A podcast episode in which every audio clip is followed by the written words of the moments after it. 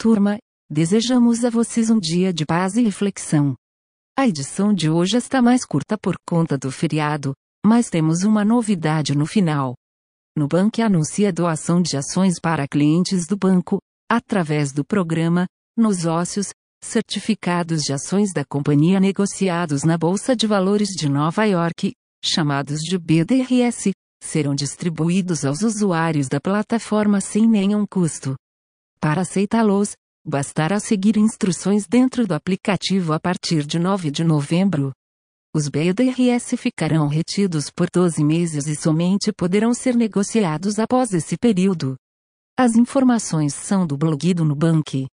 Engenheiro da NASA afirma que a agência espacial não está preparada para mudança de paradigma, com o novo foguete da SpaceX.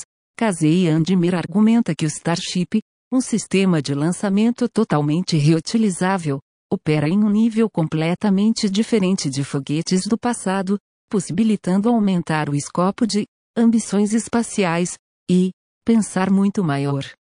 Como exemplo, graças à tremenda capacidade de operação da Starship, seria viável construir uma base com mil pessoas na superfície da Lua em apenas dois anos.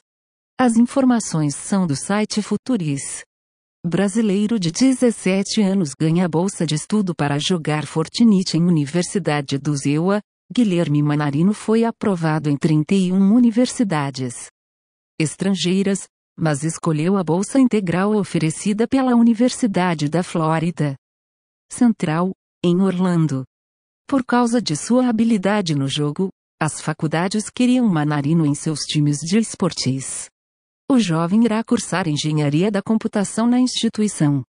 As informações são do site G1.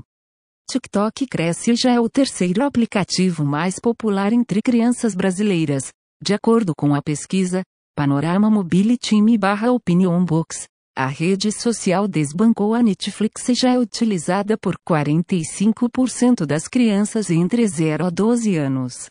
O YouTube continua o aplicativo mais popular, com 72% de uso na faixa etária. WhatsApp vem em terceiro lugar, com 52%. As informações são do site Mobile Time. Cientistas utilizam partículas de vírus para criar polímeros com propriedades magnéticas.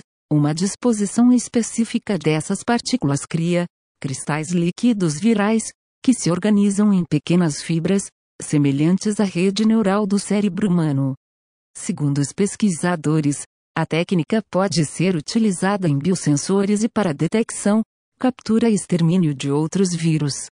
As informações são do site FIS. Turma, hoje a gente dá lançamento a Black Friday de 2021. Ao longo do mês de novembro, nós vamos adicionar ofertas todos os dias aqui no final da newsletter e numa página especial que criamos para o evento.